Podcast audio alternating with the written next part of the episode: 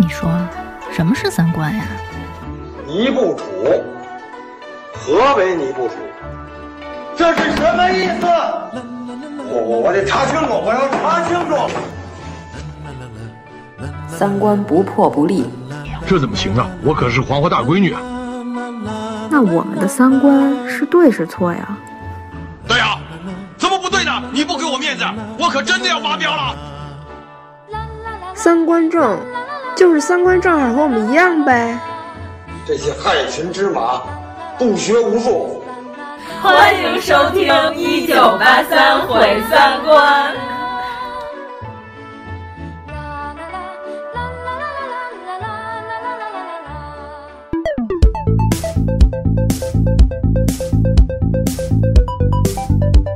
你还有什么神通啊？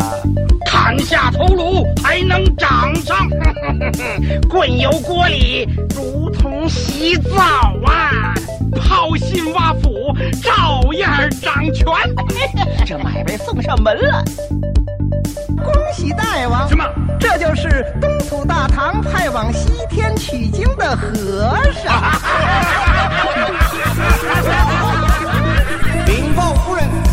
僧师徒已经来到此山。哼，不得唐僧绝不罢休。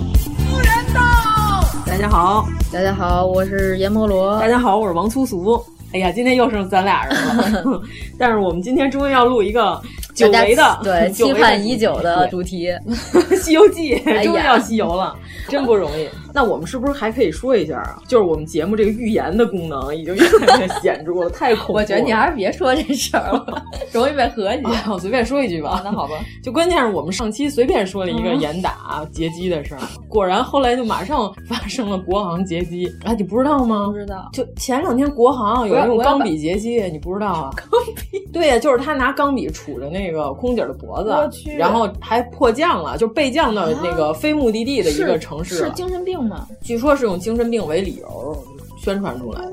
嗯，以后连钢笔都不能带了。嗯，有可能。万一你要是在飞机上需要签个什么合同就不行了，那不行。那你入境的时候，有的人就需要填那个入境卡呀。对呀，笔还是需要的。不好说，以后他们怎么处理？但是我们也不能因为一个疯子就让社会文明产生倒退。对，我觉得他们还是对人本身看紧点儿。东西，我觉得其实他要想弄死你，他拿什么都能弄死你。对啊，他要是咬死你，其实也是。对，嗯，不，你总不能让人不许带牙上把牙都敲了 才能上飞机。嗯。啊，这就开头，你这真是跟《西游记》一点关系都没有。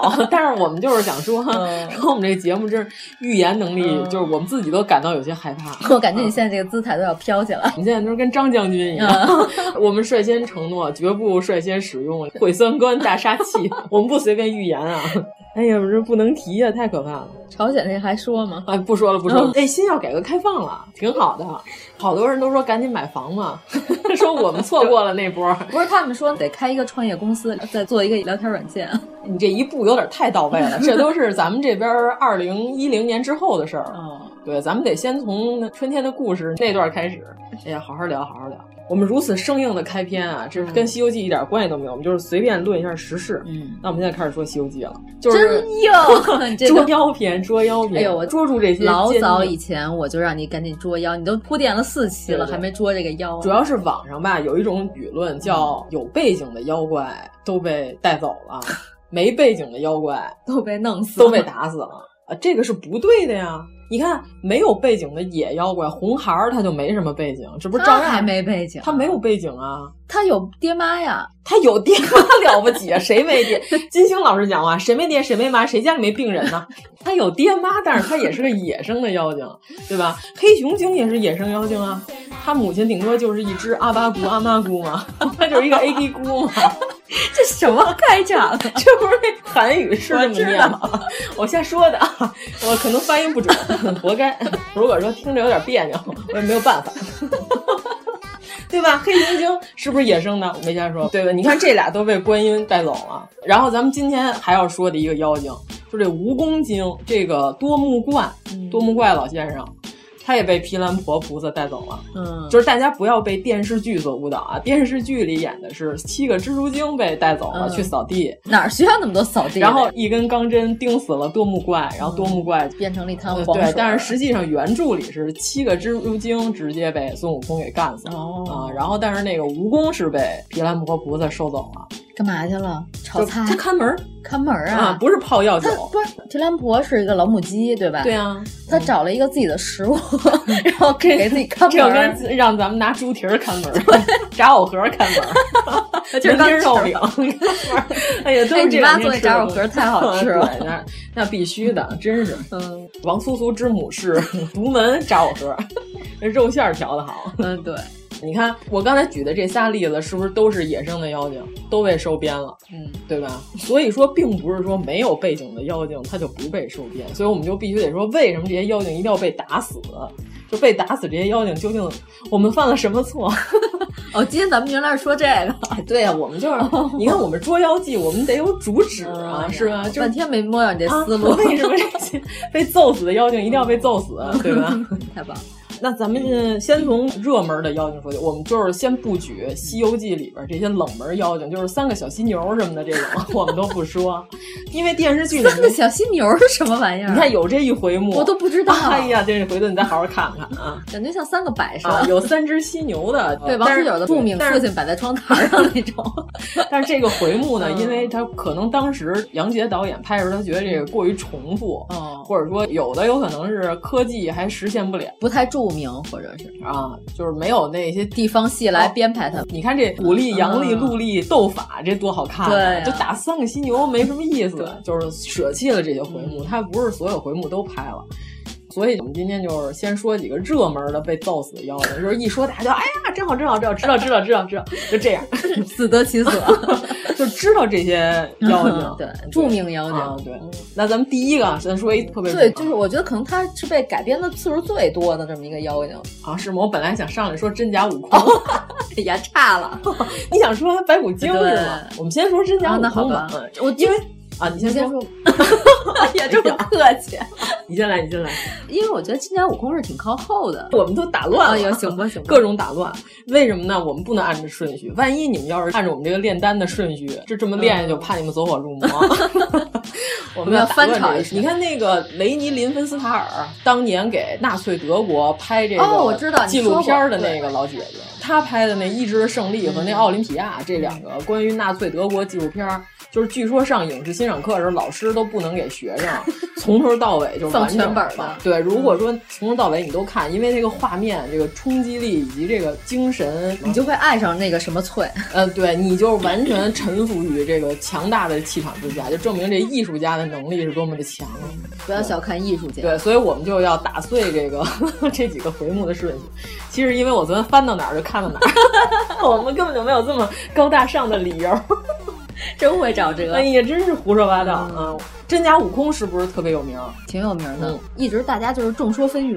对，对尤其是网上老有人说说这假悟空，就有一种言论啊，我忘了是不是乌什么云来着？乌行云 叫什么不重要，这个人巩俐，你就说巩俐就哎呦我天，我忘了是不是他，就是有一种论调叫什么，就是说真悟空被揍死了，其实后边全是假悟空，有这种理论？有有有有没有？听说过，听说过。嗯对吧？还有一种理论是，这两个悟空其实是一个，那个就是孙悟空变出来的，嗯、他就是要教训唐僧，让唐僧听话。这个我就不大可信吧。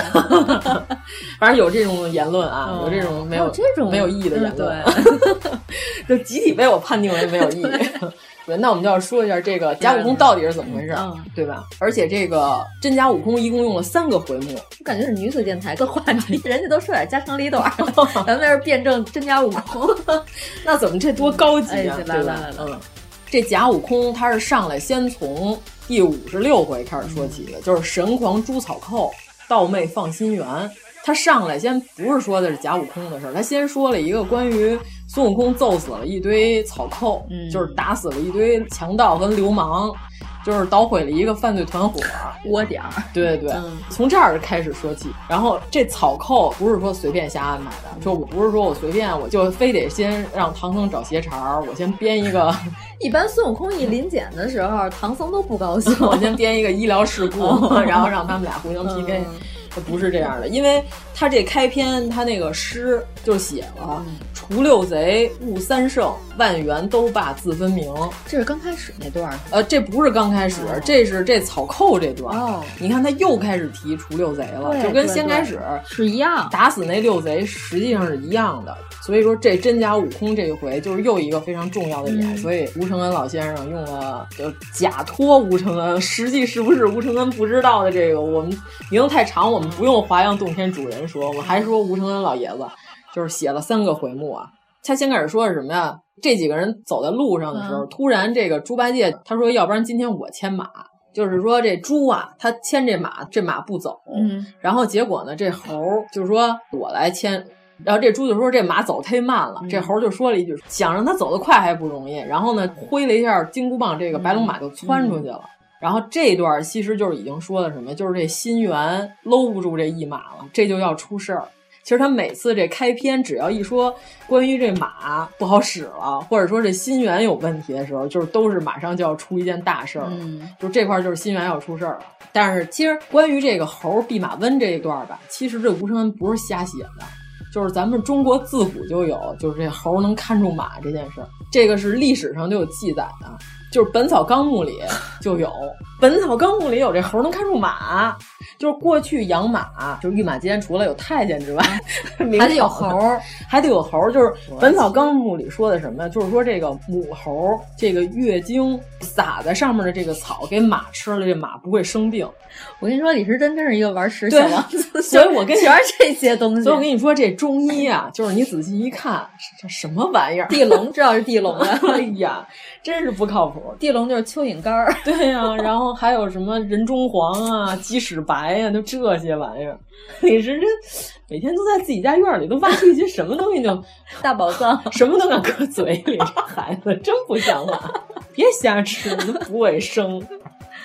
对，你看这真是《本草纲目》里记载的，而且李时珍是什么？就是马经，他是说，呃，有天葵留草上，马食之，永无疾病矣。就是天葵，就是所谓的大姨妈，呃，母猴的大姨妈，又叫葵水。这是这是一个学名，好吧？就如果你们看到叫天葵或者葵水的，就是大姨妈来了。听着像一种植物啊，对对，但是其实不是秋葵 对，不拉娘儿。嗯、哎呀，真恶心。嗯，对。就是南京博物院一进大门口，现在还有走道边上有那个拴马柱，就是南京博物院。嗯，给你看一眼，这个小石猴上面还有 小石猴。对对对，就是小石猴可爱些。就是那会儿民间就一直都有这马厩里都必须得养猴。嗯、你看这儿还有那个古画叫《白马图》，是故宫博物院藏的。嗯、你看这有一帮人在这养马，就 是我们这广播节目这一直在说，大家可以去搜一下。然后这你看这旁边蹲只猴子，哦、对吧？你看我说胯骨轴子，他说是前门楼子，然后他说门口蹲只猴子，就是这个画在角落里有只猴，如果不仔细看的话，就都看不见。嗯嗯，就是有很多古代的这个经典里边都写过，而且是从汉代开始就有、嗯、说这个是从西域传过来的。因为那会儿的像什么突厥呀、胡人呐、匈奴啊什么的，就是他们这帮人吧，也是就是属于医学不是很发达，就是有这个验圣之术啊之类的这种，就是他们就感觉，哎，你看这个马厩里有只猴，仿佛这个马这精神比比之前要好。哎，你说这是不是跟动物园丰容差不多？就是现在北京动物园啊，不像以前是这笼子里我只养一种动物。哦，现在都混着养是吗？我以为只有育幼室是混着养。啊、呃，不是不是不是，丰容除了我给它加一个木头桩子，我给它加一个滑梯，嗯、我给它加一个秋千，嗯，就给它加一轮胎，让这猴玩什么的，嗯、这个叫一种丰容。还有一种丰容就是我把稍微有点能激发这个物种活跃性的动物养在一起的时候，这能能让它更健康。哦，对，现在动物园食草动物区就是斑马，还有大角羚，还有一什么，哦、就是都养在一起。这个我觉得无所谓，但是我在育幼室看到的是把长臂猿和一只羊放在一起，那长臂猿可欠了，天天就薅那羊尾巴，那羊都快疯了。那羊都快羊癫疯了。对，但是我觉得这个可能就跟丰容有点关系，就是这动物它时常保持警惕性，哦、就是一直激发它这个体内的这免疫力，也许就有可能。其实就是你说这刮痧，就有人就是说刮痧真好使。其实你知道刮痧是为什么原理吗？就破坏你的血管，不就是让你短时间内大面积的毛细血管出血？嗯、就是你这个免疫系统吧，它平常就是，比如说你的免疫系统和你一样都是严重拖延症，就是那个礼拜三 要干的活儿，然后礼拜一还躺在那儿一笔都没动。我仿佛觉得你这不是个比喻，是真的。然后呢？这刮痧是什么呢？就是说，给你大面积皮下组织、毛细血管出血之后，你这免疫系统就是相当于给免疫系统十个大逼斗，你知道吗？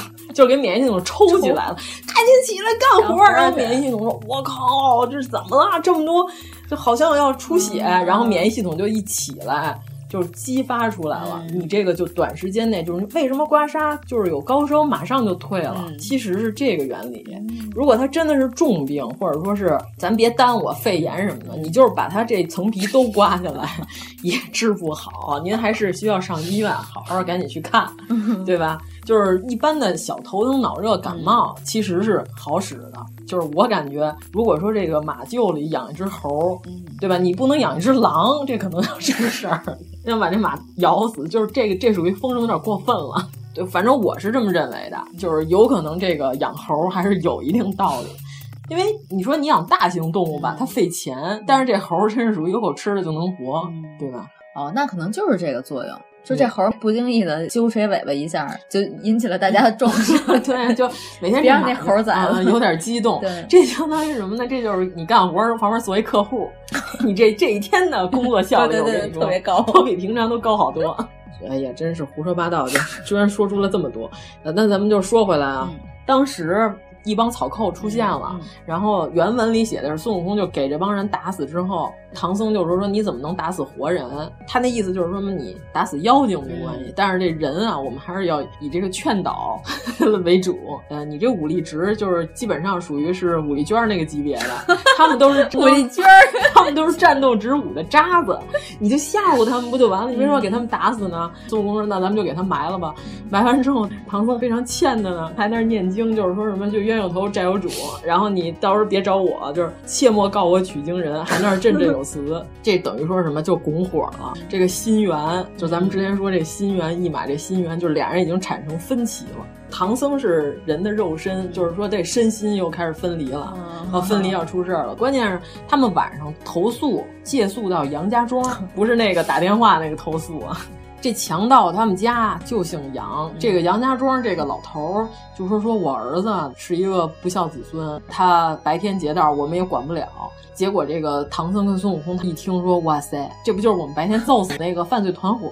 仿佛跟这老头说的是一波，就是这老头的儿子没死，这头目还没打死。就说那咱们怎么办呢？他说那咱们就甭声张，就在他们家过一夜得了。就是说这杨家庄这杨其实也不是瞎写的，是木易杨，杨树的杨，就是木。能生火嘛？一到这儿开始，这个就比较搓火。对，心猿就开始又要闹腾，对，要奔腾了啊。而且他们家就是什么呀？越歇，他这个火越大。而且晚上的时候，唐僧和孙悟空还有猪八戒，还有沙和尚，他们几个人没有住在正经的屋子里，他们住的是草团瓢，是一个茅舍，就是过去所谓的草团瓢，就是这仨字儿。哦，草垛子。对对对对对，他们不是住的正屋，这个也是木生火的一个，就是容易着火。对对对，就是你别看吴承恩，你仿佛看他这写这地儿是瞎写的，其实不是，就是他有个火星立刻就着。所有写的这些东西都是符合五行的，就是杨家庄啊、草团瓢啊，就是这些还是炼丹。对对对对对，这还是炼丹这块的。而且猪八戒在这里边其实也没有起什么好作用，他一直没有起过什么好作 用。就是这个肾和这个心这两边又开始意见相左了，就是已经是开始各种搓火了。对，因为我之前我 复习白骨精那集的时候，猪八戒不是一直撺掇唐僧把孙悟空弄走吗？然后那一集就是点了一下题，说的是唐僧听信侥幸，纵放心猿。嗯，狡就是狡猾的狡，嗯，猪八戒就是狡猾的心性啊，对对对，嗯、而且半夜的时候，老头把他们从后门给放跑了，哦、就说我儿子可能要回来，然后结果呢，这草寇这白天就被揍完，哦、可能他还没有领略到孙悟空的风采，他又追上去了，结果孙悟空当时直接就把他的脑袋砍下来了，而且还扔到唐僧的跟前，然后唐僧就说：“说你这么残忍。”然后就把他轰走了，就是孙悟空就直接被又轰到观音那块儿去了。结果观音这会儿就是说什么呢？观音和唐僧的口径是一样的，嗯、他就说这个打妖怪是你的功绩，但是杀人就是你的罪过。嗯、其实是跟唐僧的思路是一样的，就是这块是什么呢？就是菩萨的意思也是这心火就是邪火嘛，嗯、他就是说。你这个退火退生火之木就行，咱们刚才不是说阴木生火吗？嗯、你就把他们给吓跑了就行了，嗯、就是不用打死，对吧？就是你不能说你把这心火就给扑灭了，嗯、这对吧？这人就跟死人没什么区别，啊、对你只要把你的邪火退就行了。所以说整篇里边这篇退烧记 哎呀，退烧可还行。然后结果就是把孙悟空轰走之后。然后直接猪八戒去化缘，嗯、当时猪八戒变作什么？变作了一个面黄肌瘦的一个病容的一个和尚。他能变成这样的吗？对 对对对对，他原文写的就是面色很惨，嗯、就感觉这个和尚有病，嗯、而且去了一家是没有男主人的一家，嗯、然后去画了一盆锅巴回来给这唐僧吃。这说的什么？一个是男子身体就是不强健的一个表现，然后一个是家中肾虚，家中无男子就是无主，说的都是你炼丹的时候你这心要飞走了，这人大概就是这种表现。其实这段你觉得，哎，这吴承恩可能写的是废笔，就是为什么还变一个表面上有病的一个和尚，然后这家没有男的，然后就剩一个老大姐给他点吃点锅巴，这都是废话吗？这并不是废话，就是吴承恩每一句写的都是还是有一定道理。这到底是不是吴承恩写的啊？对，咱们不是说假托吴承恩吗？哦、对啊，这时候假悟空不就出现了？假悟空来了之后，就跟唐僧说：“师傅，我还是想回来。”然后结果唐僧就说绝对不能让你回来，假悟空掏出棍子就给唐僧打晕了。哦，对，一棍子给唐僧闷那儿了。哎，原著里不就是这样的吗？就是八戒去化缘了，嗯、然后沙僧去打水还是什么，我忘了，就具体了。我觉得孙悟空要是一棍子下去，唐僧不就变成饼了？因为这是假悟空啊，就是没有这个神力。呃，也不能这么说吧，就是他反正他搂着呢，主角光环，反正他就是没把啊唐僧打死。就是这个时候，就八戒去化缘回来了，然后沙僧也回来了，一看师傅都在那儿都晕倒了，对，只有出的气儿没有进的气儿了，然后俩人就赶紧掐人中。先开始以为他要死了，后来一看还没事儿，还没死。第一件事儿居然是掐人中，对，不是分行李。然后醒过来之后，唐僧就是说说刚才你们这大师兄回来了，嗯、我们俩说蹭了，他就要弄死我。嗯、然后结果沙僧就说那不行啊，而且说你这大师兄把我们所有的这个护照都带走了。肚底，对、啊，沙僧就说那不行，那我得把护照要回来。那假悟空在这儿的时候，真悟空呢？真悟空在观音菩萨那儿诉苦呢，说 我靠，我又被轰过来了。然后观音说：“哎，其实也是你不对，你不脾气不能这样。”这个时候真悟空在南海观世音那儿呢，然后等于说这假悟空过来把唐僧揍了。嗯、揍完之后呢，沙僧就说：“那咱这个护照咱得要回来，是吧？要不然咱不能继续进入下一个国家呀，咱们就算黑户了，大使馆也不管我们。嗯”然后沙僧就说什么呀？说那我就去花果山，大师兄八成他应该在花果山，以他的这个每次的这个行踪路线，我去把咱这护照要回来。嗯、然后唐僧说：“OK。” 说这徒弟啊，他差点把我打死。这徒弟我是肯定受不了了，嗯、但是我这个东西咱们得要回来，不能让他把所有的这个包袱都拿走。但是你就注意啊，就这会儿等于说这个沙僧到了水帘洞，嗯、就是又回花果山水帘洞了。等于说水帘洞里就有一个悟空，嗯，对吧？然后那个南海那个珞珈山，那叫朝音洞。观音呢？对对，那儿也有一个悟空，嗯、等于说这两个地儿，这个时候就形同于什么？就是两个像心脏一样的地方，就有二心了，对吧？哦、这个就叫二心。对，这个时候就同时出现，而且他们俩都是在两个洞里，所以证明什么？这个不是说是真悟空变出来的。而且这两个地方都是它适合存在的地方，对对，而且都是一定会出现的地方。啊、对对，这就叫二心，就是一猴有俩心，嗯、而且有时真心和假心，就是一般人就辨别不出来。嗯、就是从这儿开始到后来，接下来的所有的桥段就都是在辨别真假，你发现了吗？就是先开始上来就是到观音那儿。就是观音那儿说：“您给看看这俩哪个是真，哪个是假。”然后结果念完，观音是念紧箍咒，念完紧箍咒，他们俩全疼。这个就是跟假唐僧那个不一样的，就是那个老道那集不一样。对，这俩悟空他全疼，证明什么呀？虽然心有真假，但是这两个心它都是一体的心，所以说他们俩全都疼。就观音说：“我分不出来。”说：“那咱怎么办呀？”说那咱们就上天庭，嗯、对吧？然后让玉帝，呃，对对对对。关键是原来咱们小时候看这段，以为假悟空是装的，对对对。但实际上可能应该不是。对，实际上应该他不是在装头疼，他是真头疼。就是原文里头你看写，就这俩悟空，就是说那咱就上天庭，他们俩就是一直揪着，互相揪斗，揪对方脖领子，就是这个状态有点像什么？就是像那个我国北方有一部分地区。吃完饭抢着买单的这个情况，你知道吗？我掏我掏我掏，然后把人钱扔特远，然后趁着人捡钱的功夫，赶紧自己给结账。你说的是那个大连大油吗？对，就有点像这种状况，就这真假悟空的纠斗啊！而且他这原文有一个诗叫什么呀？它叫“盖为神通多变化，无真无假两相平”，对吧？他这个诗就是所有《西游记》里这些诗都不要忽略，就这些诗都是非常珍贵的一些宝石，并不是说有什么文采，因为它很重要，对，它有画重点，对，画横。嗯，这俩猴就先开始去找唐僧。然后唐僧也分不出真假，他们俩就上天庭了。就是你看，从观世音这儿到唐僧这儿，都看不出真假。然后打上天庭之后呢，说这个我们也分不出来，说怎么办？是不是要不然你们俩上地府吧，对吧？上地府什么用那生死簿看，对吧？如果他这个是妖精变的悟空，他肯定那生死簿上得有他名字，对吧？这不是瞎写。然后就他们俩就又跑到地府去了。跑到地府之后呢？说是要看假行者是什么出身，就是追他魂魄，免教二心顿乱，对吧？然后这块儿啊，原文里出现了一个特别猎奇的一条，就好多人都没有，就是说这个判官把这假行者这个，他叫毛虫纹部，就是管这个身上有毛的，就圆毛和扁毛嘛。扁毛的畜生，对，圆毛就是身上有绒毛的那些哺乳类嘛，对吧？扁毛一般都是鸟类，一般。哦，对对，扁毛是鸟类，然后猴子一百三十条，已是大圣幼年得道之时，大闹阴司，消死名，一笔勾之。自后来，凡是猴属，尽无名号。哦，就是说，他说猴子一百三十条，但是啊，你再翻回前面，孙悟空下地府的时候，那一篇写的是什么呀？直到那魂字一千三百五十号，你发现少一零儿，真是对呀、啊。你看这儿变成一百三十条了，原来是一千三百五，上面住着孙悟空的名字。你是不是认为，哎呀，这不是吴承恩写笔丢了？其实不是。那你告诉我这个零去哪儿了？就是孙悟空的金箍棒，嗯，一万三千斤，哦，对吧？那个也是一千三百五。咱不是原来前几回目说过吗？就是说的人这一天的行了一个周天的呼吸，大概是这么一个虚数。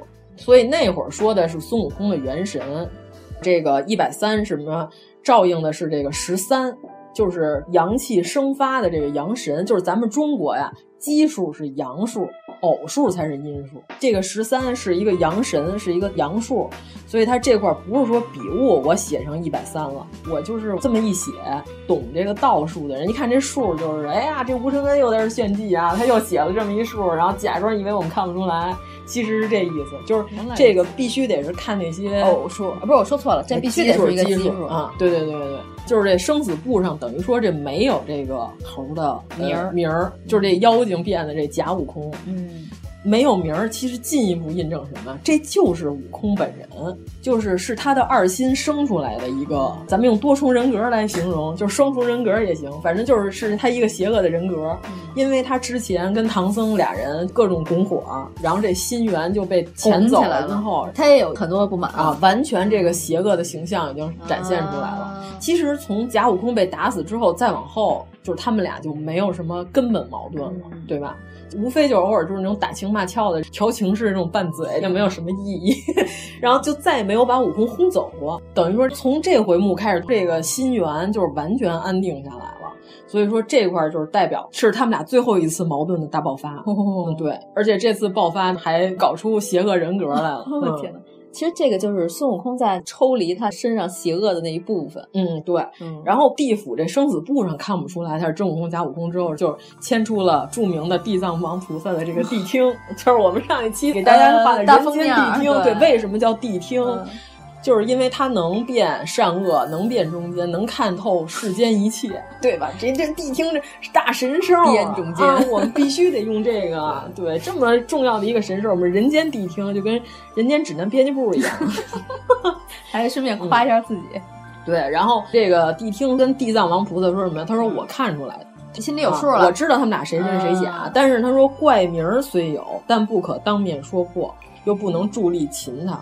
然后地藏王菩萨说：“就是你为什么不能把他名说出来呢？”这谛听说什么呀？就是说这个这妖精啊比较厉害，我要是说出来他是谁呢？说咱们现场的这些人都搞不定。他，万一他把这砸了怎么办呢？对吧？就我的这个卧室我还是很珍惜的，刚装修完 啊，真是呢。我你说他把这儿弄乱了怎么弄啊？对吧？你们你们又没这本事，你非得签这个招儿。然后地藏王菩萨说：“那怎么办呀？”这谛听说啊说。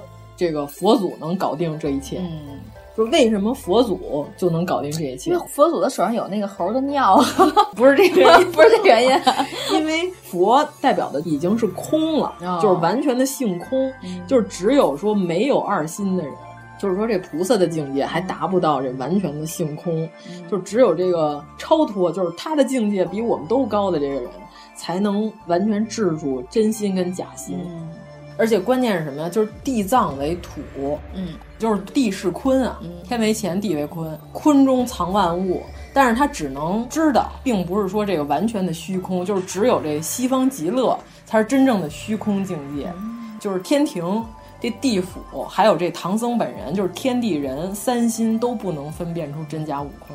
只有这真正西方的这个虚空的境界，才能分辨出真假悟空来。就是他不是说从地到天，从天到地，万事万物多么神奇。对他这个顺序，就是天地人这三样都分不出来的时候，最后才能请出如来佛祖。关键是上了天之后，菩萨又请示周天种类，如来就是说这个世间、啊、有四猴混世。不入十类之种，就是他说这世界上就是大部分种类，就是他不是用达尔文这么分类的，嗯、不是从生物学上分类的，大概分成十种，有四种猴是不列入这个保护动物这个行列的。呃，四猴混世不入十类之种。然后菩萨就问那是哪四种猴呢？就是如来就说，第一个是灵明石猴，通变化，识天时，知地利，移星换斗，就是说的是悟空，他就是灵明石猴，对吧？嗯第二个是赤尻马猴，作阴阳，会人事，善出入，必生言死。第三个是通臂猿猴。这俩不就是他那俩将军吗？对，咱们那会儿不是说了吗？水帘洞里说心要是散了之后，赤尻跟通臂不是都被抓住了，啊、就是他四肢就完蛋了。啊、就是如果你没有一颗坚定的心，就是你的你的屁股和四肢 都不行。对，你的屁股跟四肢是 只有心脏和咱说这大脑泥丸这个才是人最重要的，要不然你这屁股跟四肢都是不靠谱。对。呃，咱刚才说第三是通臂猿啊，你看原文说是通臂猿猴是拿日月缩千山，变修谬，乾坤魔弄。第四是六耳猕猴，善聆听，能察理，知前后万物皆明。此四猴不入十类之种，底下这个就是六耳猕猴。嗯、你发现六耳和之前那六贼哦，是吧？对，这就是相通的。不是大雪山的猕猴 和喜马拉雅山的六耳猴，然后结果他只吃那梨片儿啊，对，这这美食家确实有点毛病。他告诉他 吃错了，吃错了，这是一装饰品。而且那个六耳当时就惊了，等于说我被说出本相，他就要跑嘛。嗯、结果这个如来一下给他盖那儿了，闷那儿之后，孙悟空掏出金箍棒，直接就给他干一棒子干死了。刚才咱说这四种啊，嗯、灵明石猴，咱一直都说孙悟空代表这个金火，就是乾阳，等于说就是属主脑这块的。刚才咱说那个赤尻是会阴，对吧？哦、然后屁股一带，呃，对对，通臂猿是人的头顶。等于说就是任督任督二脉啊，对吧？对，这不是之前说是打通任督二脉，真是只能两口子打通，因为一个在头顶，一个在下边，这武林宗师这互相之间打通任督二脉，这个场面不可想象。人脉是从会阴到百会的前面，对，然后就是反正一前一后。对对对，就是但是打通的话，你得打这两个穴位啊，就是除了打头顶之外，还得打下边。对吧？你要是说这两口子互相打通任督二脉还可以理解，但是这可也可以拿脚踹嘛。对，你要是少林宗师打通任督二脉，这电影里头写在后背一按，叭一出烟还冒火，这人就武功大增，根本不可能打后背，他不可能。那天他们还说张无忌 给女的打通任督二脉的时候都都都脱衣服，然后给大师们打通任督二脉的时候都穿着衣服，心机婊。电视剧里演，太不像话了，骗小姑娘，逗死我了，真是。所以说，这个武林宗师互相之间打通任督二脉，这应该都是胡演，不太可能发生这种事情。因为这个就是男的跟男的互相打通也不太好，有捡肥皂的嫌疑。哎呀。呃，六耳，咱们不是刚才说了吗？跟之前的六贼一样，他这个六识，所谓的知觉、听觉什么，就是你只有把这个东西都消灭了，这个人他才能在升仙跟炼丹这方面就更进有有所嗯造诣了。对对，最后一棒子就把这个假悟空给打死了，等于说他就是把人世间纷扰他的这个六种知觉就干掉了。从此之后，悟空就只有一颗真心了。所以说，你说这假悟空是这个时候就必须得给他在这揍死，就是这个妖精打死他是有理由的，对吧？不是说我随便给他揍死，消灭自己的第二人格嘛？就是这是五十六到五十八回，这三回讲说为什么说这个妖精必须打死，不是说他没有背景，他是孙悟空本人啊，他这还没背景？对呀，他是孙悟空本人，他为什么非得说他是六耳猕猴？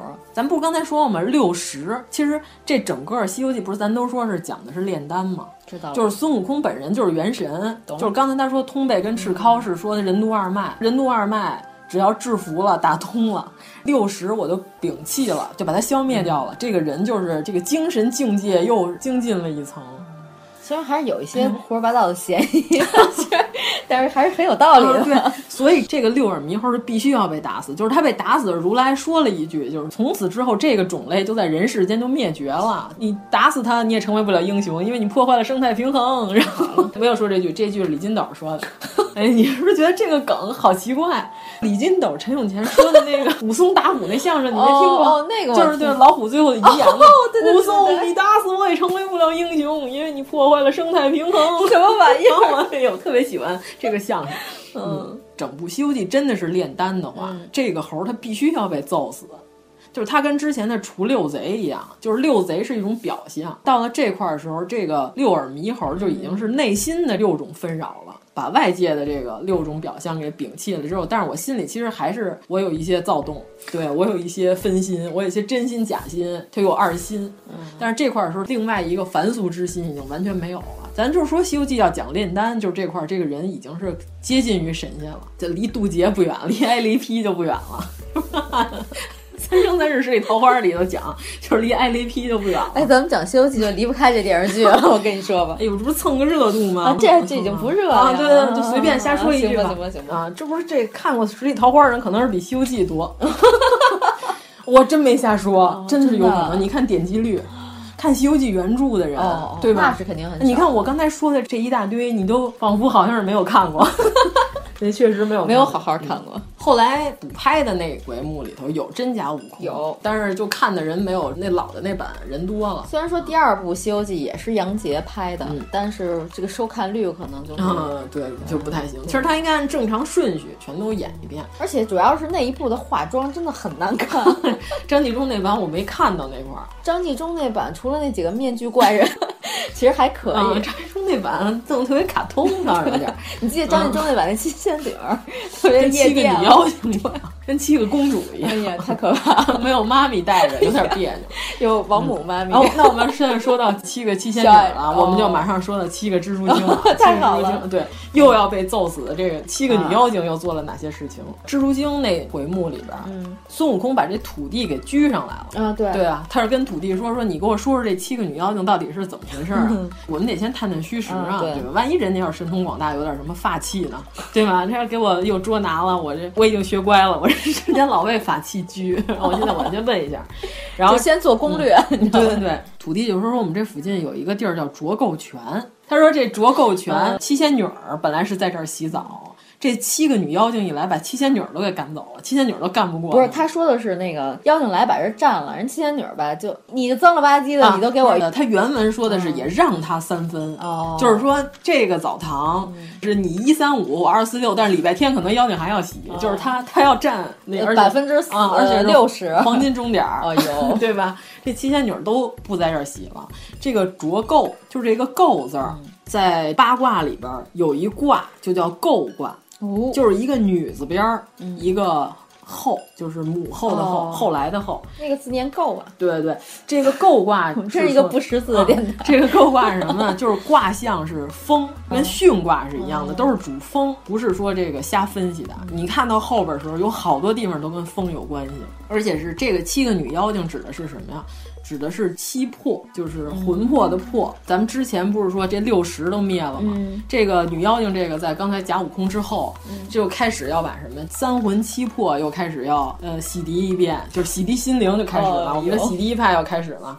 咱们就是先回忆一下剧情。嗯唐僧到这块儿的时候，不知道为什么他非得要我要亲自化缘，就是我要展示一下啊，看为师给你们展示一下化缘的功力，嗯、找这七个女妖精。嗯、不是看了吗？这七个女妖精当时还有的在干针线活。对,对吧？我们要说一个题外话，就是当时他找着这个七个女妖精的时候，嗯、他还在干什么呢？几个女妖精居然在踢皮球啊！对，蹴鞠，对对对，明朝的这个女足事业蓬勃发展。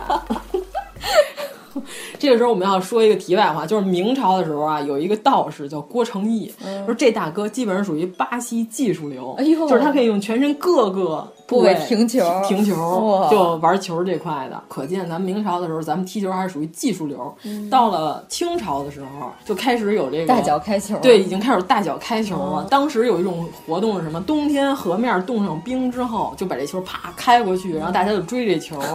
而且而且是在冰上，橄榄球吗？对，而且是在冰上玩。你看，哎、这就是从技术流开始成力量流。哎，那这项活动是不是应该加入到冬奥的豪华套餐里？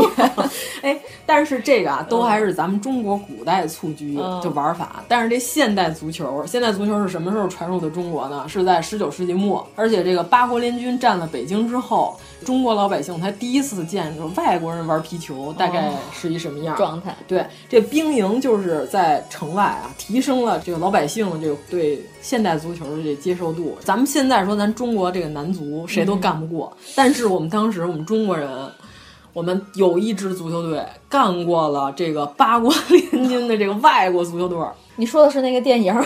我跟你说啊，有史记载，一九零哦五年协和书院与汇文大学堂进行了一场足球比赛，这是中国历史上第一场校际之间的正式比赛。嗯，当时是学校跟学校之间的。别告诉我有一个学校里全是老外，不是，是这样，就是这是有记载的，哦、我们国家的第一场校际之间踢的这个联赛，嗯、就证明当时大学里边已经有足球队了。嗯，就是这一支足球队是一九零六年的时候，这个足球队里边还有。著名的这个画家吴昌硕先生，哎、然后里边还有人孔祥熙，哇，非常有名啊。王洛宾，哎呦，这说起来都是一些令人起鸡皮疙瘩的人名啊，都是这些人。嗯、这在这个你你你要不要介绍一下简单的啊？孔祥熙还用说吗？那万一有人不知道，这个就是民国四大家族里的这个如此之有名的人。然后下一个是谁？王洛宾。你说的是西部歌王吗？对呀，王洛宾吧。啊，我这发音不太准啊，哦、王洛宾啊。然后著名画家吴昌硕老先生啊，嗯、这个就是大家去百度一下。嗯、哦，这发音呐，吴昌硕先生经过了虎坊桥，嗯、就看见了英国、嗯、英国水兵这兵营在这驻扎，在这踢球。哦、当时这个吴昌硕老先生在的这个协和书院和这个英国的这个水兵球队进行了一场比赛。比赛在哪儿啊？这个场地也非常的牛掰，天安门广场 开过球，在天安门广场开球，对吧？呃，当年人民英雄纪念碑的这一大片是一片平地，是一片树林，哇，全是树。哇，嗯，这个就说到咱们中国，其实古代有一种说法是什么呢？就是仪术，就是所谓的仪仗的仪。嗯、所有的这些庙堂啊，然后重要的这些大门啊之类的，这个前面都要种大柏树。嗯、你看天坛前面有一片古柏，孔庙前面也是柏树，嗯、反正已经被紫藤缠死了。对，就所有这叫仪仗，就是因为这个柏树是属于万年常青，嗯、一年四季都是绿的。而且它这个树质特别紫密，哎，这个词儿 这这么土气，所以它不容易腐坏，嗯、这就代表了这个皇权的象征了，就要种这种树。嗯就是当时是前面都是树木，他们在天安门广场的右侧，就是右边是一片空地，嗯、在那儿进行了一场足球比赛。广场的右侧，嗯、那也就是靠东吗？这个记载吧，应该是写东西。对、啊，关键我不知道它是面冲天安门啊，还是背冲天安门。啊、咱就是反正甭管左右吧，是在它现在位于长安街的这个部分，嗯、在这儿进行了一场足球比赛。而且我们我们中国足球队啊，嗯、跟英国，虽然是英国水军吧，哎、就我们当时是什么比分？二比零踢赢了这场比赛。因为英国人其实个儿都挺高的。不，这个现代足球的鼻祖就是英国人啊，这 soccer 就是他们发明的呀，对吧？？soccer，，我这。哎呀，我这个发音呢，你就凑合听吧。嗯，这场比赛当年有所记录，后来被神乎其神的传播，就是你刚才说那电影《京都球侠》。哎呦，哎，我记着姜昆老师在里面扮演了一个妓院的大茶后宫。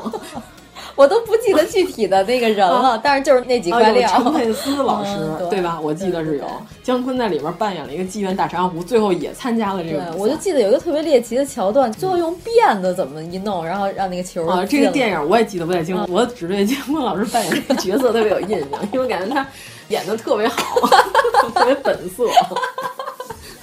你怎么那么恨他呀？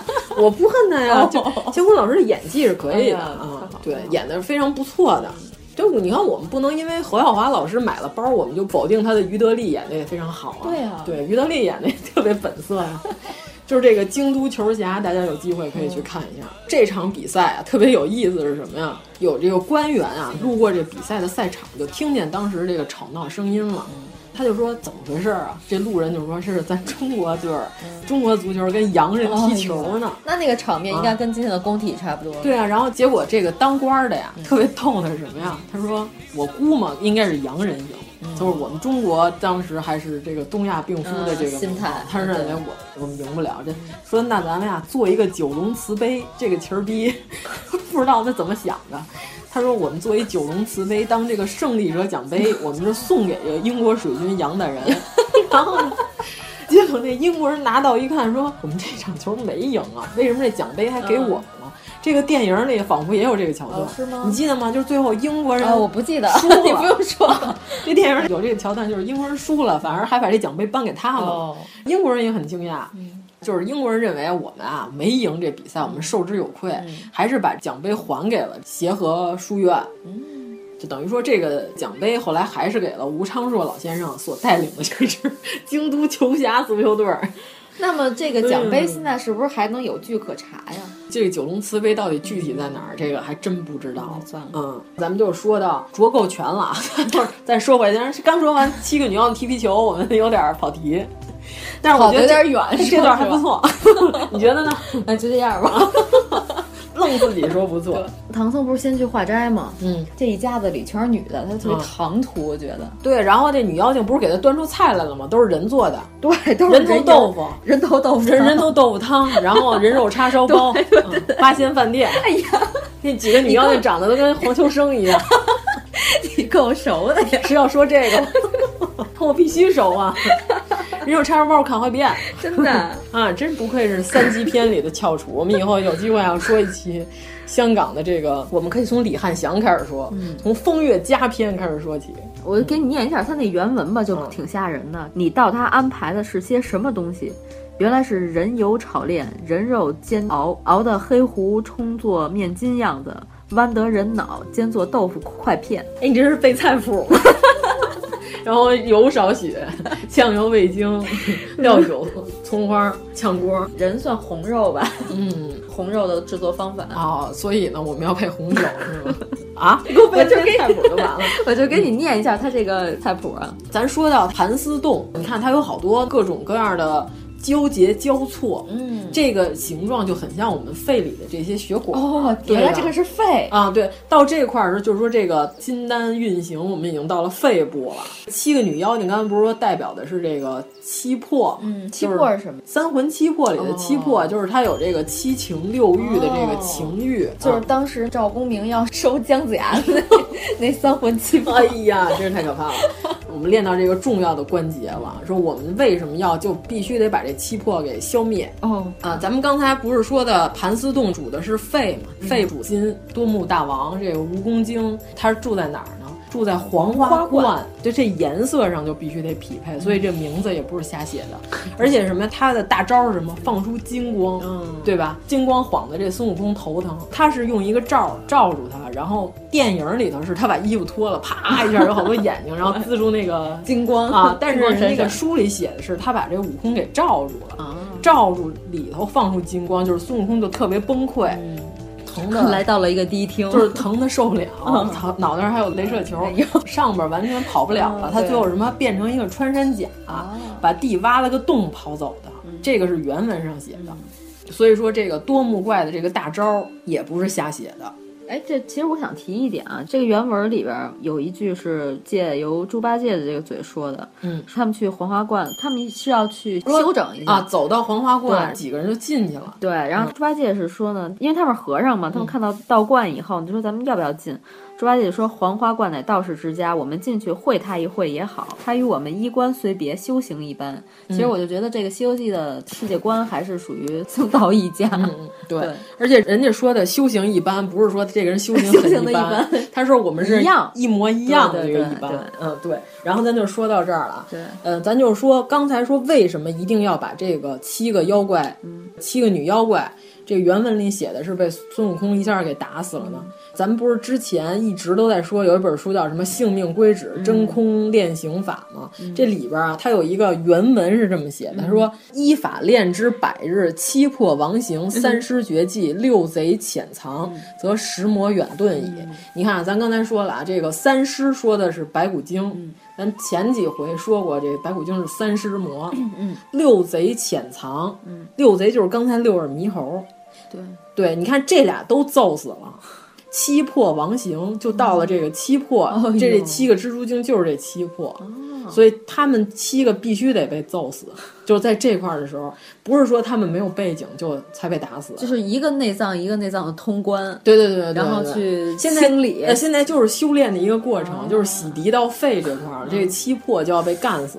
而且咱不是刚才说这卦是够卦吗？嗯，对吧？人为什么说是够卦呢？咱就说到了这重要的皮兰婆老太太出现了。皮兰这个词儿在梵文里头，梵语里边说的就是迅猛的大风。哦，就是这个风，你的子，就是吹呀吹。而且你记得吗？咱看电视剧老有人有一个疑问，就是骊山老母嗯给孙悟空指点迷津，你去找毗蓝婆，因为我们俩就是也不太熟，这个神仙那性情又有些古怪，嗯、然后所以你不要跟他提起我的名字，你记得吗？原文、哎、对对吧？有网上就有人分析，还说什么骊山老母，他说的原文是说骊山老母在龙华会，嗯，两人有什么过节？啊，对对对，然后网上就有人分析告诉你，哎，你看这骊山老母，她上龙华会，嗯、而且四圣试禅心，她又跟那几个菩萨关系不错，她肯定是佛派的。嗯然后你看这毗蓝婆是吧？她某日星官他妈，她肯定是道派的，嗯老用什么佛派跟道派 PK，完全是胡说八道。是因为毗蓝婆是这该片虽然她是一个女性角色出场，但是因为她是卯日星官他妈，嗯而且她用的这个发器，卯日星官眼睛里练出来的这根针，原文就是说不是金属，这个东西代表至纯至阳，但是它还是只绣花针。嗯。公鸡是司晨，对吧？嗯、说的就是这真是纯阳真火才能炼出来的一根绣花针，嗯、所以说这个毗蓝婆代表的就是至真至阳。嗯、但是这个骊山老母呢是斗母元君，就是、哦、至阴，她是至阴，所以她就是说我不能跟她见面。哦、说的就是其实是什么是阴阳不能混淆。呃，这个还是跟咱们这个炼丹有所关联。天哪！对，这不是说什么佛派道派。骊山老母本来就是道派，好吗？他斗母元君、北斗七星都是他儿子，他也是道教，他凭什么还分什么佛教的？哦，他跟那仨菩萨关系不错，就是佛教，他就是佛教的呀。啊，你跟黑人好，你就是黑人，你就尼哥啊，你 哎呀，跟尼哥买地，这不能说啊，这得掐了。并不是你哇，我跟他们成为好朋友，我就是佛派的。骊山老母他有病啊。但我还有一个问题，嗯、为什么说黑人可以说尼哥不行？呃，黑人不是黑人自己说自己是尼哥可以，哦、但是你不能管他叫尼哥。是这样，原来如此啊，就跟懂了懂了懂了啊，就跟咱们可以骂北京，但是别人不能骂北京，对对对，有道理，是这个道理。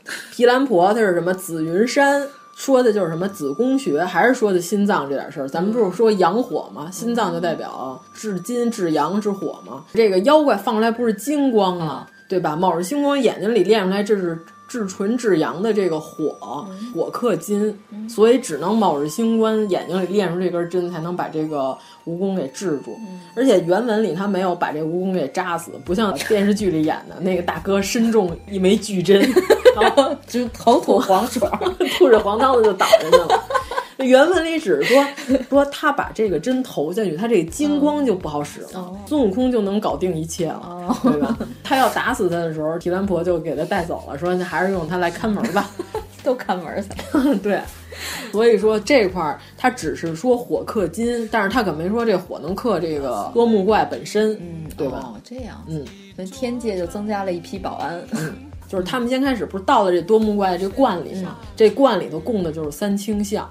你看他屋里又有三清，然后又有七个女蜘蛛精，不是当时就来告黑状来对对对，就是大哥。对，刚才我们就是洗澡的时候被这帮和尚就偷看了。因为本来这个多木怪他还是挺礼佛的，对，就是说他并没有想，本来挺客气的，特别客气，就是说你们几个不守妇道啊，我得先跟人家会完课，我才能管你们的事儿。然后这几个女妖精开始告状，这几个女妖精说：“就大哥，我们刚才就是被人把衣服偷了，猥猥亵了啊！然后他还在水里头跟我们共浴，我们都很生气。大哥，你得给我们出气。然后你看三清，因为他不是真的三清，他是假的嘛，因为他本来就是妖精供的东西，所以说这三清就代表三魂，七个女妖精就是七魄。咱不是说七魄王形嘛，等于说这个人就要把这个人世间人肉身的这个七魄完全尽灭之后，百魔不侵，这人就是已经达到某种境界了。呃，关键是这个多木怪给唐僧他们几个人不是在茶碗里下药吗？对，他下那个药吧，是有一个诗来描写这个药，就念前四句啊：山中百鸟粪，扫鸡上千斤，是用铜锅煮，煎熬火候。是李时珍的药方吧？还是说屎？还是鸡屎白？可能是贝老 盛产鸟粪。哎呀，真是 太平洋的明珠，在浩瀚的太平洋上散落着许多璀璨的明珠。汤加塞班马氏，哎呦，太熟了！贝劳就是其中的一颗，太熟了。所以说这个谜题又破解了，黄花罐在哪儿？在贝劳。关键他说给他下毒，你看他下毒都是什么呀？三厘为一份儿，就还是说的魂魄分成三份儿嘛，魂魄成三性，就是这里边这所有这些数字。处处都是说明了这个问题。到了那个紫云山千花洞，说的这个提兰婆老太太他们家特别奇怪啊，有寒鸦春鸟，夏麦秋荷，说的就是四十八节，就是说你练这所有这些功法啊，全都是要在这个呃一年四季里头。生生不息的要运行，对，就吴承恩所写的这些景儿也不是废笔，我们都要当成像《红楼梦》那样来看，就是全是坑啊，就门口有一棵枣树，另另外一棵也是枣树，请问这个反映了作者 什么样的内心世界？所以你不觉得原来咱们上语文课那老师讲课文一句一句的讲，都跟破案一样？对，你看我们现在也是在破这个《西游记》的案，为什么它能成为四大名著？就你看着好像哇塞，这不是一个奇幻文学？No No No，就是这里边含。深了，深了去了，我跟你说吧，就是我们能读懂，我们马上就要练出来了。嗯，咱们说完这块了啊，这个七魄已经亡形了，六贼也都潜藏了，咱说到三师了。著名大名鼎鼎的白骨精老师，对吧？白骨精老师只有一回，所以我们可以说的快一点。有天，哎呀，我们赶紧把它说完，我们好说那个虎鹿羊啊，好说武丽娟啊，朱露蝶。我的天呀！哎，十点半能说完吗？我不知道。那我们快点说，快点说。就《西游记》，咱不是上一回说到，《西游记》原来是一个同人本，就是它还是有一些原型的。有一套什么《大唐三藏取经诗话》，就是里边说到了原型，到了白骨精这一回没有尸魔，就不是骨头，是个白虎精。哦，对他并不是一个福建人，因为 口音的问题而记录错了，变成了白骨精，变成了白骨精。白色骨头精，原文就是也没有三般变化，就是一个大美人儿，嗯，出来了之后呢，想要跟这个唐僧这个有一些语言上的交流，孙悟空直接就给他识破了，嗯。识破之后就把这白老虎给打死了，就是原文上是这么写的，但是到了吴承恩这儿就有所变化，就是这三尸魔他得变三回，哦。变了三回之后被打死了三回，等于说有三具尸体。这个代表就是道教里边有一个叫三师，三师就是所谓的上师就叫青姑，中师叫白姑，下师叫雪姑。哪个姑啊？女字边一个姑，就是姑姑。那不就圣姑吗？对对对对对，所以她 圣姑有三师。所以你看这块儿，嗯，所以她是个白骨夫人，她是个女的，对吧？上是什么？好华氏，就是我喜欢穿美丽的衣裳，就是好看的。对吧？然后我出门我开好车，我衣服我要是 GUCCI、LV 什么科比是对对对对，中师好滋味，就是我得吃好的，我得吃这人间美味。然后下是什么？下师好淫欲。就是属于那个下三路、啊，对，就是所以他是下士。你看这个是人世间无法被破除的三样东西，就是所有的虚荣心都是来自于这三师。哎，你刚才说这三师就是尸，都是尸体的尸，都是尸体的尸。嗯、道教所谓的三师这个概念，你看其实跟佛教说什么摒弃这个人世间一切，就是为什么和尚不吃肉？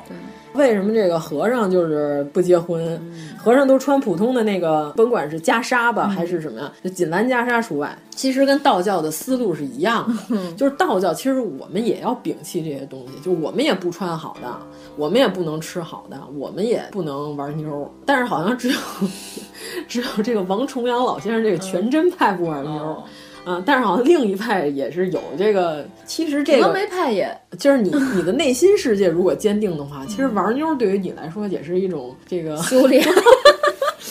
哎呀，我们这不能瞎说 啊！不是，你可以节欲，就是你要节制，你不不是说你要纵欲，对吧？我以为你要说结扎，不是不是不是，我说你要节制。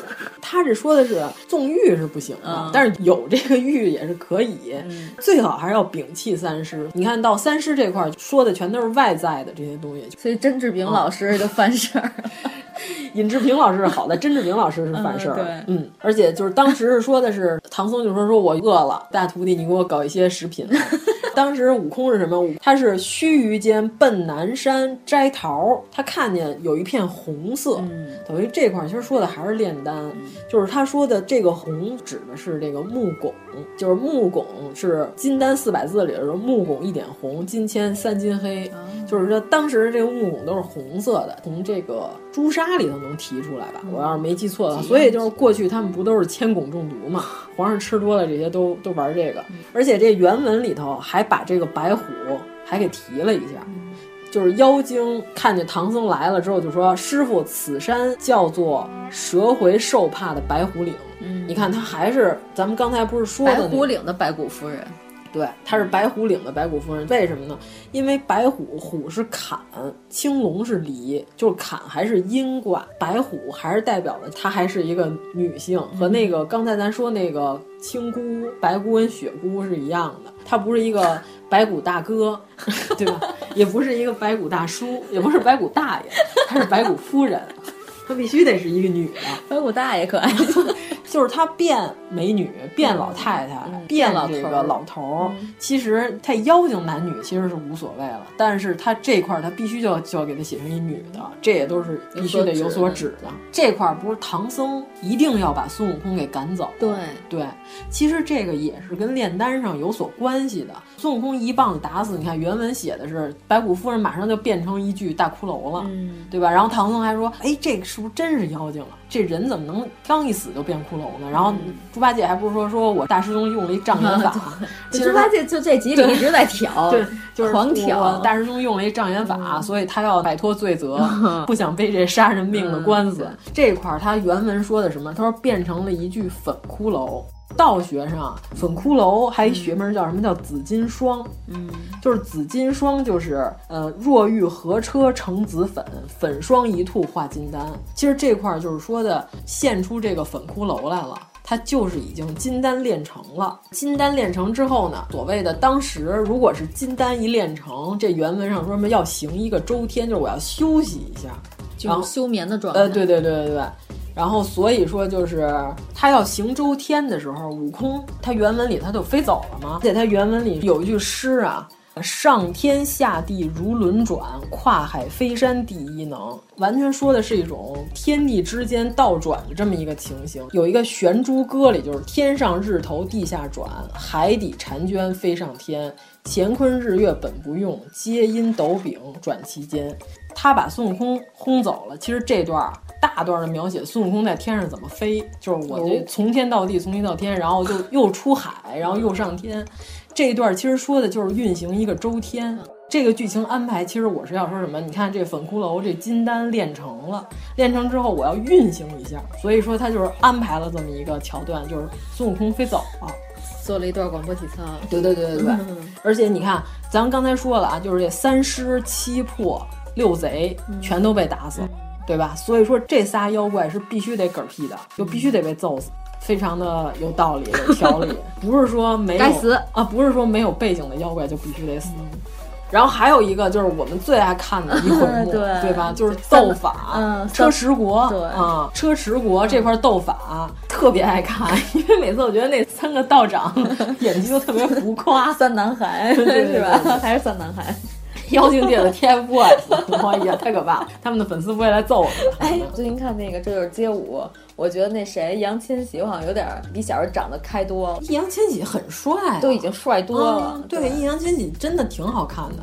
就是我不是说了吗？就一个他，一个白敬亭，现在看见之后都是失敬失敬。白敬亭是客气，您往这边走。那个人就是让他，然后他就是居了一九十度角度，这么浮夸呢？呃，雷佳音吹雪，白敬亭客气了。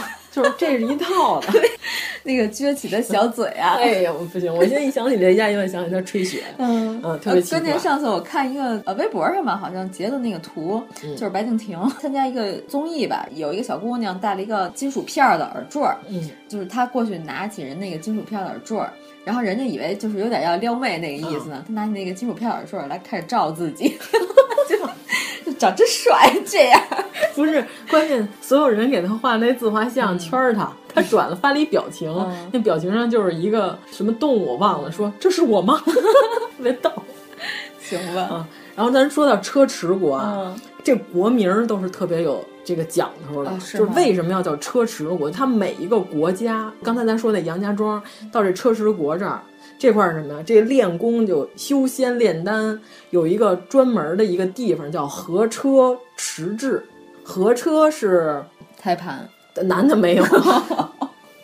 这合车具体是什么？这个我还得查查，因为咱这个确实不是这方面的专业。但是他确实说的是有一个地方叫合车迟滞，说的什么夹脊双关处，就是这个肋叉子这块儿是最难通的，因为它是整个上通督脉最细的这块地方，这块最难通，所以这三关要特别的用功。嗯，如果要是不特别用功，就特别容易走火入魔。所以你看这车迟国。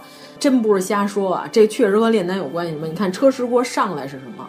孙悟空和他的师傅、师徒这几个人到这之后，看见一堆和尚在拉一辆车。哦，还真有这个现场五百和尚拉一辆车拉不动，嗯、对吧？那个道士就是拿鞭子抽他们，嗯、对吧？他们也不能往前。嗯、其实这块就是描写这个和车迟滞的这个状态，实际上是个瓶颈，是吧？对对对对。嗯就是你看这剧情不是瞎演的，其实他完全可以说这师徒几个人直接到这国家，看他们是和尚，然后就难为他们，他们就斗法就完了。不，他非得先来一段和尚就是受苦受难。对对对，而且这车死活拉不动，车上就是全是特别沉的什么砖块啊，乱七八糟的。这个加几处性命归止这本书里头说什么呀？这合车指的是什么？是羊车、鹿车、牛车、白牛车，皆载金华而高升彼岸。你看，那不就这几个大仙儿吗？对，但是这里头就是把这个牛车变成了虎，这咱到一会儿到后边还得说它为什么变成这个虎力。嗯，但是你看这里边已经出现羊车、鹿车，嗯，这个也是道家的一个专门的一术语，就是大家要是有感兴趣可以再去深度百度一下，就是什么羊车、鹿车、牛车。然后空格呃修炼，空格道教。天哪，这关键词太详细了。对，你们就可以看到，嗯、就是这个词儿确实是道教专用语，所以这几个妖精也不是瞎写的。为什么是阳怪？为什么是鹿怪？然后为什么是虎怪？关键是那天我看了一个新闻，说奈良鹿真是一些强盗啊！对，但是我去的时候那鹿完全没有咬过我，能吃饱了。他说我去那天还行啊，没什么特多游客呀。那鹿就是跟我鞠躬，不是鞠躬就是在威胁你，没有就玩命鞠啊，玩命鞠好像就是属于比较危险。然后我就给它吃了呀。对呀、嗯，你要不给它吃了，你再试试。但是那些公鹿就不鞠躬，只有母鹿才鞠躬。好吧，嗯。当时电视剧里演的不是他们就是混进三清观，嗯、有一段还特别有意思，什么孙悟空说，呃，这猪八戒说这仨雕像咱们搁哪儿？孙悟空说你给他们搁到厕所里去，嗯、对吧？嗯、其实这块儿也是跟修炼有关的，就是这个会门，所谓的这个五谷轮回之地，嗯、对吧？五谷轮回之所这块儿也必须是要被三清填满，就是你修炼，你看从上到下嘛，对吧？加脊这块儿，后来那通了，他把这些和尚都给放了，嗯、这车也通过去了。从上到下，咱已经到这个这个五谷轮回这个位置了。但是这块儿也是要让这三清之气充满，这个人才能够神清通过。对对对，所以他就是要把三清扔进厕所。嗯而且这里边这个吴承恩还说什么？你看那几个妖怪不是说我们要求这个圣水，嗯、有没有能延年益寿的符水？结果这 这集都是玩脏的，啊、这三位大哥尿了三壶尿，对吧？吴承恩这块就是说什么？其实炼丹啊，就是什么金丹啊、外丹啊，也都是一些旁门左道，都是外道。真正的还是要内心修炼，所以所有那些圣水什么，就是如同这个大小便，在他看来都是一些糟粕。就是如果说有什么神仙，就是号称活佛呀、大师啊，说我这水你喝完能怎么怎么着，鸿茅药酒，光绪喝完了就没活过三十，还是三十出头，我忘了。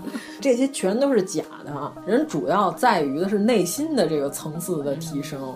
就所有那些，凡是说我这吃这丹能延年益寿，全是一些外道，就如同大小便，嗯，一样的污秽，一样的没有用，都是一些废物。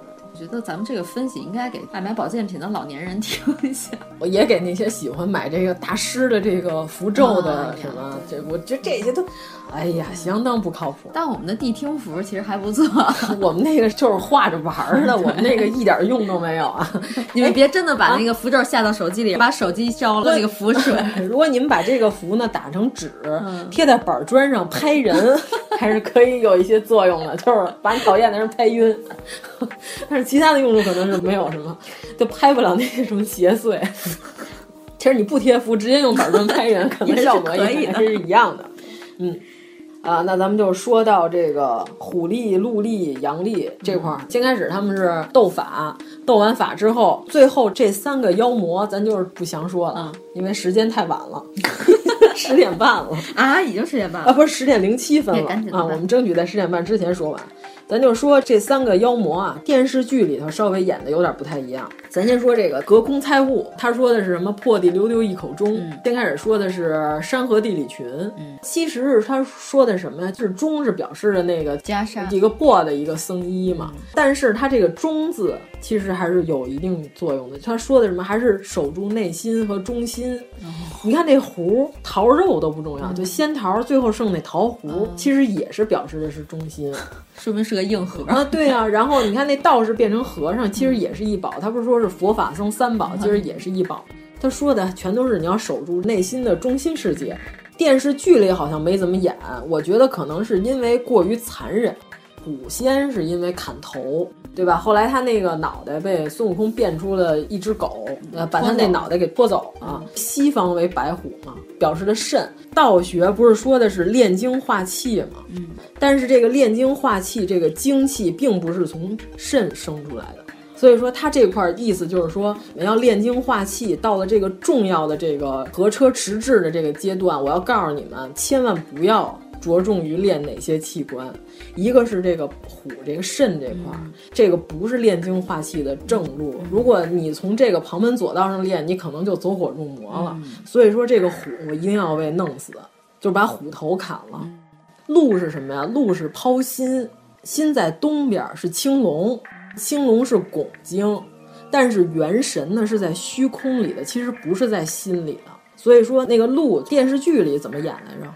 电视剧里是高台斗法，比就那鹿最后是怎么死的？好像电视剧从那个高台上掉下去，不掉下来，后来没死，我记得没死啊。但是原文里说的是他要跟猴比挖心，猴挖完心之后不是没事吗？因为孙悟空他本身他就是真阳真金，这鹿挖心之后就死了。这鹿在这儿为什么必须得死？就是咱们说这仨妖精其实没干什么大恶、大奸大恶之事，他只是欺负了虐待了一下啊，虐待了五百个和尚。对，说等着皇上气数已尽，然后要把这个国家占 为己有啊，对，就搞政变这块儿，对，有一些政治抱负。对，但是他们仨可没说要吃唐僧，对吧？一直以来都是什么呢？就是我们这个帮派，就是在这个 battle 当中，我们不能输这一头。对，然后结果就是因为斗法死的。对唐僧一点兴趣都没有。对，然后他就是说的这元神其实是不在心里的，就跟刚才那个炼精其实不能产生于肾是一样的。所以说这路挖心，他也必须得死，就是告诉你说，你们不要执着于用心来化炼这元神，其实元神不在这块儿。还有这个羊，最后电视剧里演的什么什么抛心挖肺照样掌权，滚油锅里还能洗澡，我估计啊，当时可能拍了。但是因为没过审，过于残忍。你想，大胸口来一刀，然后哈哈流血，是吧？来吧，说吧，我们把它补全。这个原文里头说的是什么？说这个杨丽当时是孙悟空下油锅，他说我们这文喜还是武喜？有孙悟空说什么叫文喜？什么叫武喜？这不这不是天津码头的帮派吗？杨丽说这个文喜是怎么洗呢？穿着衣服在里边洗。这个武喜是什么？武喜就是全都脱光了，在里边洗。然后这个杨丽直接说：“那我们就武喜，因为他怕什么？他怕他们这个还有点旁门左道，是有人这衣服上涂上药水，洗完之后其实就是一点事儿没有。其实因为我有这保护层。先是说文洗是什么？我是穿着衣服在油锅里出来，衣服上一点油不能沾。”这个才叫文洗，结果这个孙悟空说：“那无洗就无洗呗。”孙悟空就脱光了，在油锅里头来回折腾，一点事儿没有。最后还把这油锅给戳了一窟窿，他们都以为他死了呢。结果一会儿就从油锅里钻出来，这原文里就写的非常热闹。哎，他们仨不知道孙悟空这么能折腾，他们仨根本不知道孙悟空是谁。你没发现他们死的很懵懂吗？那几百年可能都在山洞里修炼呢。对啊，孙悟空折腾的时候，啊、就是两耳不闻窗外事。吴喜到了阳历开始洗的这块的时候呢，他也在里头泡着，也一点事儿没有。这孙悟空呢，就元神出窍，偷偷摸了一下，说：“哎呦，这个油温怎么是凉的呀？是大凉油。”才发现说什么这个杨丽啊，偷偷练了一个冷的龙，就是一个龙盘在这个油锅底下，能让这油啊看起来沸腾，实际上是常温，所以它在里面泡着没事儿。然后这孙悟空就当时就是招来了龙王，招来龙王跟他说说你把这龙给我收回去，因为你不能助纣为虐，你不能助妖怪成事儿。这个龙王把这条冷龙一收回去之后，这油锅马上就沸腾了，然后大哥就被炸死了。然后这块炸羊腿，对对对对对。但是关键他这块有一个最最重要的是什么？就是这块孙悟空，你看原文里他说的是把那北海龙王换来。而且他原文里是他写错了，北海龙王原名敖顺，嗯，他前一段他把西海龙王写成敖顺了，但是他到这块的时候又把这北海龙王又给写成敖顺了。这是一个巨大的笔误，这块还不是笔误，他说的是什么呢？就是说的是能够出神入鼎，移神内院。然后他故意就是把这个北海龙王跟西海龙王给写串了，但是我又再到这段时候我又给写对了，就告诉你什么呀？就是要元神出去之后颠倒完了之后，再元神回归本位，说的就是这个。所以这油锅里的这个龙王这名字这块也特别有意思，好牵强啊，感觉。但是关键是我看他这个解释，你还觉得比较有理有据。对，我觉得他说的有点道理。嗯，反正他就是说，最后这个油锅烹炸就是真火发动，嗯，元神自然进入上宫，然后无需任何伎俩。所以说，你看这猴没有用任何旁门左道，人就是在油锅里头泡着，一点事儿没有。但是这个。羊因为作弊，结果也把自己给搞死了。所以说，这个就是烈火烹油之势，把这元神又摧回这个元神的本宫。所以说，这阳历也必须得在这块死去。所以这个虎历、鹿历跟阳历，因为虽然他们也是没有背景的野妖精，但是他们也是死得其所。哎呀，今天终于把这四个妖精都说完，差点以为说不完了呢。我真的以为今天只能说完两个妖精。啊，但是我们今天居然就把这四个妖精说完了，还穿插了好多有的没的。对，所以我们下一篇捉妖，我们只说了四个妖，我们下一篇是不是该说一些有背景的妖精？可以啊。对，反正我们我们不定期更新吧，《西游记》啊，对，反正就是下一回我们就要说一些有背景的妖精了，有背景妖精更加精彩，就是比这没背景的还精彩。我们不搞什么佛派跟道派 PK 这一块的，我们这是我们摒弃的，好吗？我们这驳斥他们，我们你看我们只搞封建迷信，你看我们从头到尾说的多么有理有据，对吧？你刚才那佛派、道派、骊山老母跟毗蓝婆，你这就站不住脚，直接被我们给驳斥了。这也跟什么政治斗争都没什么关系。我们刚才分析的那些没背景的妖怪，有的也被收走了，嗯，对吧？多木怪有啥背景啊？它不就是一个山里的三只小熊？啊，对，小黑熊它也没什么背景。小黑熊好可爱。嗯，对，所以下面我们要更更加精彩，继续捉妖。就我们刚捉妖记一，对吧？嗯，这捉妖这个比较复杂，我们得分着说。咱们这几个巨大的妖怪就一期都说完了，还有还有什么可说的？红孩儿啊，铁扇呐，牛魔呀，还 吉吉祥三宝，好像都特别熟，都只说俩字儿，好像我跟他们很熟的样子。牛魔、铁扇，感觉像说的是阿敏、阿玉、阿英、阿东、阿欢、阿庆，也就那么回事儿。什么金翅啊，什么都没说，金翅大鹏是吧？这些都是比较重要的妖怪，也是大家比较熟悉的妖怪。嗯，对。然后我们同时还要呃顺便驳斥一下那些网上的那些比我们还不靠谱的胡说八道的言论，对吧？嗯，这什么？这跟根本跟这政治斗争没有任何关系。对，我们就只你看你现在这动作有点像要炼丹。好，那这期先这么着，再见，拜拜。如果您喜欢我们的节目，请在微博和微信公众号搜索“一九八三毁三观”，给我们留言，告诉我们你的三观故事。唐僧